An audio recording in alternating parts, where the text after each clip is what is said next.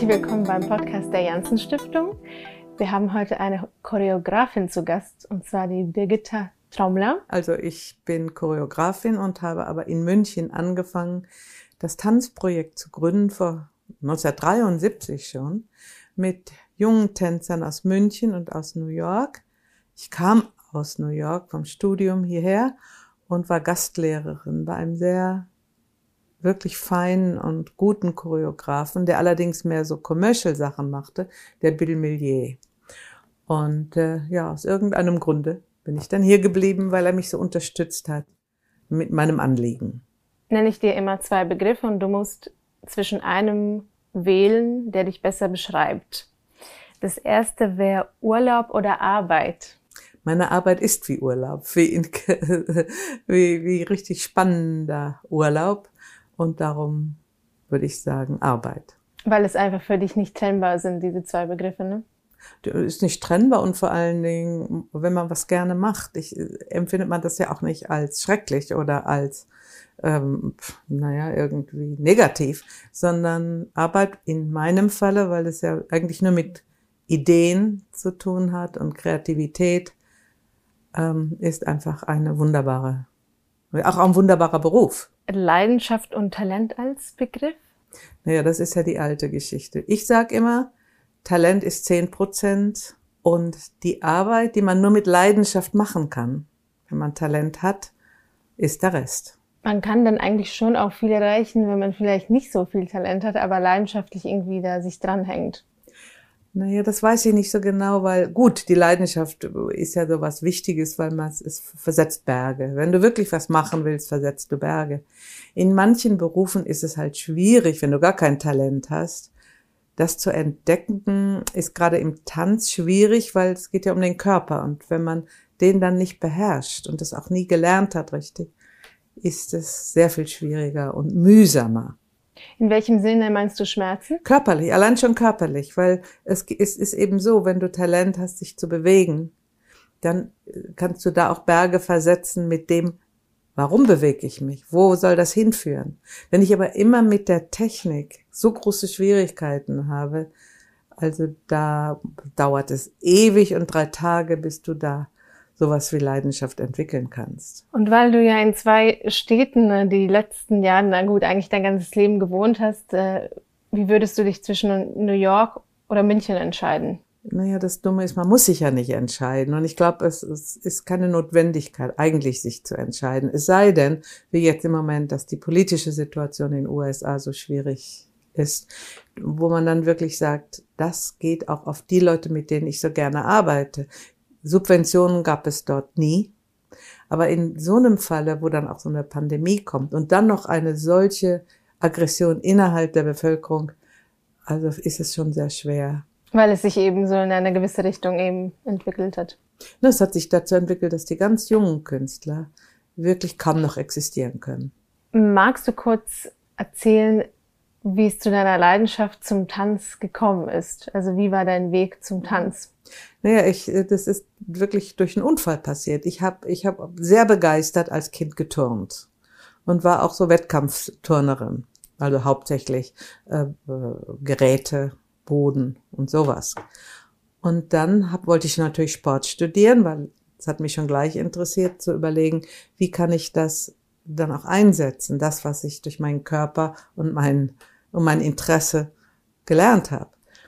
Und dann habe ich aber eine Sache, da war ich ganz schrecklich und das war im Gruppensport. Und natürlich genau da habe ich mir den Fuß gebrochen. Und dann war ich bei einem ganz wunderbaren Sportarzt und der hat gesagt, wenn Sie den Fuß schnell wieder gesund haben wollen, gehen Sie zu der und der Tanzpädagogin, das war die Maya Lex. Und dann bin ich hingegangen und schon allein die Atmosphäre in dem Tanzstudio war eine total andere als das, was ich vom Sport kannte. Also eine Sache, die hat mich sehr geprägt, irgendwie, ich konnte es gar nicht glauben. Die Lehrerin hat die Füße angeguckt von mir und hat gesagt, wer so schöne Füße hat, der muss tanzen. Dann, das war das erste Mal in meinem ganzen Leben, dass ich ein Lob gehört habe, ohne Leistung. Und das war total spannend für mich.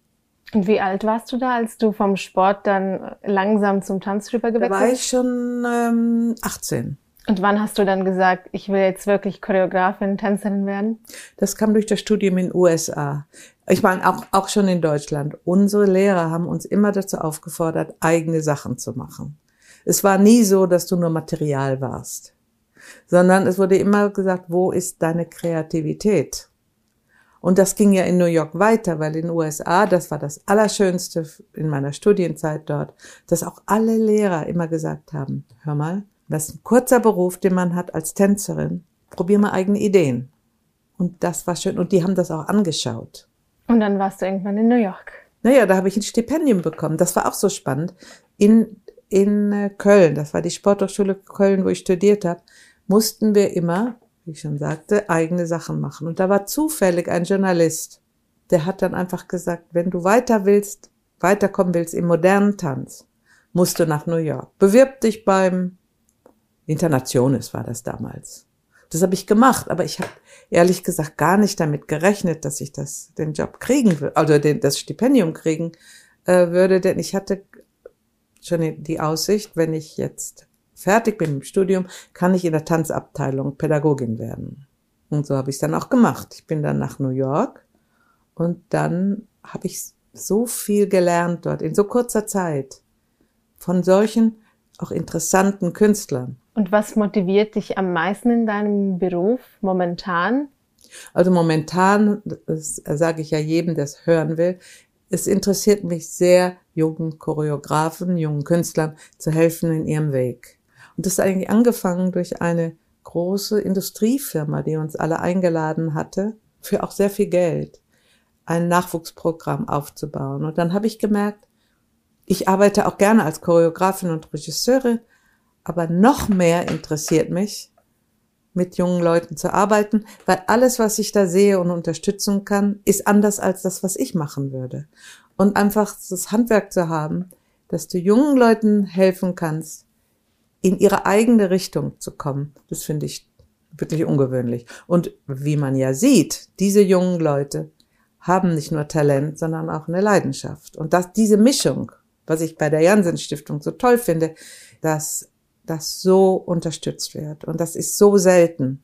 Wie kam es eigentlich dazu, dass du bei der Janssen Stiftung so aktiv bist? Ich würde mal so sagen, weil der Norbert hat bei mir Unterricht genommen und über diese Zeit, und wir haben auch ein Projekt, künstlerisches Projekt gemacht, und da habe ich ihn ja, da haben wir noch gar nicht über die Stiftung geredet, sondern ich habe ihn nur beobachtet und ich fand diese Stärke, die er hat und diese Integrität auf der Bühne, das hat mich so berührt. Ich hatte nie mit ihm weiter ein Wort gesprochen als über das Training. Und dann langsam haben wir über die Stiftung geredet und ich, ich finde diese Idee so großartig, dass ich natürlich danach geforscht habe und immer mehr geforscht habe. Und dadurch, dass ich ja selber ein Nachwuchsfestival für Choreografie mache, war, waren da so viele Berührungspunkte auf einmal. Und gibt es vielleicht auch paar Tänzer, die du kennst, die eben bei der Stiftung deine Förderung bekommen haben? Wahrscheinlich ist es äh, ja, in genau. München bestimmt der Fall. Wenn das, ja, dieser Brasilianer, der bei Ivan so ist, den kenne ich ja ganz gut. Und immer, wir schauen ja immer so die Leute an, aber es geht ja gar nicht nur. Ich finde auch so toll die Idee, dass du Koch sein kannst oder Schreiner. Ich habe so Respekt vor tollen Handwerksberufen. Und ich denke einfach, das, was der Norbert da macht, ist es irgendwie einmalig. Auch mit seiner Leidenschaft, mit der er das macht. Es ist ja nicht nur, dass er sagt, ich will ein guter Mensch sein, eine gute Tat und ist ja schrecklich, das kennt man ja. Nein, aber er kann dahinter stehen, weil seine eigene Lebenserfahrung als auch das, was er über die Stiftung erlebt hat, einfach so großartig ist. Also du hast schon angedeutet, dass dir in deinem Beruf das am meisten Spaß macht, jungen Leuten neue Ideen äh, mitzubringen oder denen einfach zu helfen, ihre eigenen äh, weiterzuentwickeln. Mhm. Gibt es vielleicht äh, noch andere Nuancen dort, die dir sehr Spaß machen? In meinem Beruf ist das Tolle ja, wenn du choreografierst, dass du ständig auf der Suche nach was bist. Du bist ständig neugierig. Und was sind die größten Herausforderungen als Choreograf, Tänzer? Als Tänzer ist die größte Herausforderung, dass du in der Lage sein musst, äh, für einen Choreografen materiell oder komaterial zu werden, dass du selber dich entwickelst, aber du weißt, das ist nicht deine Idee, sondern du bist so Träger einer gemeinsamen Idee.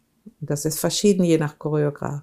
Als Choreograf ist das Wunderbare, dass du ein Thema hast und wo ich herkomme, bei Tan Modern Dance und Tanztheater, da wurde ja nicht einfach nur bewegt, sondern warum bewegst du dich?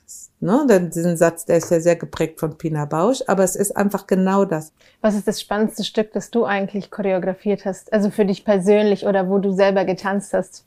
Wo ich selber getanzt habe, das ist schon so lange her. Das war einfach, weil zu der Zeit habe ich sehr gerne mit José Limon gearbeitet. Das war wirklich spannend, auch Merce Cunningham. Aber da war ich immer zu klein, da konnte ich die in die Gruppe kommen. Das hat mich sehr gewurmt. Beim Choreografieren ist so, man, es ist so wie Liebesbeziehungen. Ich habe sehr gerne gearbeitet, auch mit dem Philipp Glass zusammen, weil der ja auch ähm, auf, immer auf dem Weg war. Und ich glaube, diese Leute, ob das Maler, äh, Schauspieler, all diese Leute sind ein so prägend, weil man lebte zusammen für Ideen. Und das ist heute noch genauso. Und das finde ich schön. Wie würdest du Tanz eigentlich für jemanden beschreiben, der gar nichts damit zu tun hat? Was ist für dich persönlich Tanz? Für mich persönlich ist Tanz eine sehr, sehr ähm, ähm, persönliche Ausdrucksweise, weil der Körper lügt nicht. Das ist das Interessante. Dann, der, ich habe mich ja auch immer gefragt, warum Psychiater immer nur reden mit den Leuten. Wenn ich jemanden beobachte, wie er geht, wie er steht. Und das ist ja nun gerade im modernen Tanz so, dass das besonders individualisierte Formen geworden sind, die auch viel Technik erfordern, aber grundsätzlich immer was über den Menschen auch aussagen. Oder auch, selbst wenn man, sagen wir mal, eine Oper inszeniert und man, die, jetzt die neuen Sänger sind ja alle so cool und die können ja alles. Aber als ich aufwuchs so gerade, war das ja alles so statisch und so pretend. Ich tu mal so als ob. Und das fällt ja ganz weg und damit kommt man so an Kern von Menschen und das ist so was Schönes. Und könntest du dir für dich vorstellen, was anderes äh, gemacht zu haben als Tänzerin, Choreografin, rückblickend? Nö, weil ich konnte ja immer, das war das Schöne, immer machen, auf meinem Weg weitergehen und das hat sicher damit zu tun, dass ich so unglaublich tolle Lehrer hatte, die einem den Mut gegeben haben, zu sagen, das mache ich. Wie siehst du die Zukunft von Tanz? Durch diese ganzen Sparmaßnahmen, ich kann nur jetzt von Europa reden, wird ja immer am meisten dort gespart, was die schwächste Stelle im Theater ist. Und das ist auch ein bisschen schwierig, wo das hin wird. Aber ich sehe diese ganzen freien, jungen Leute mit ein bisschen Unterstützung finden die ihren Weg und kämpfen dafür. Also die, die das wirklich zu 110 Prozent wollen, finden irgendwo trotzdem ihren Platz. Ja, vor allen Dingen, weil jetzt inzwischen ja auch die Menschen sehr viel mehr selber sich bewegen wollen. Und dass die dann auch in der äh, Lust haben, was Neues auszubringen, ihren Körper anders kennenzulernen, nicht nur vor- und nachmachen, sondern was über sich mhm. zu erfahren. Und ich glaube, da sehe ich nicht so ein großes Problem. Man sieht es doch jetzt auch hier ähm, trotz Corona wollen die Leute sich bewegen. Ja, man sollte wahrscheinlich auch in den ganzen Arbeitsoffices immer eigentlich den Tag damit beginnen, dass man irgendwie sich erstmal bewegt. In Indien, was sehe ich dort?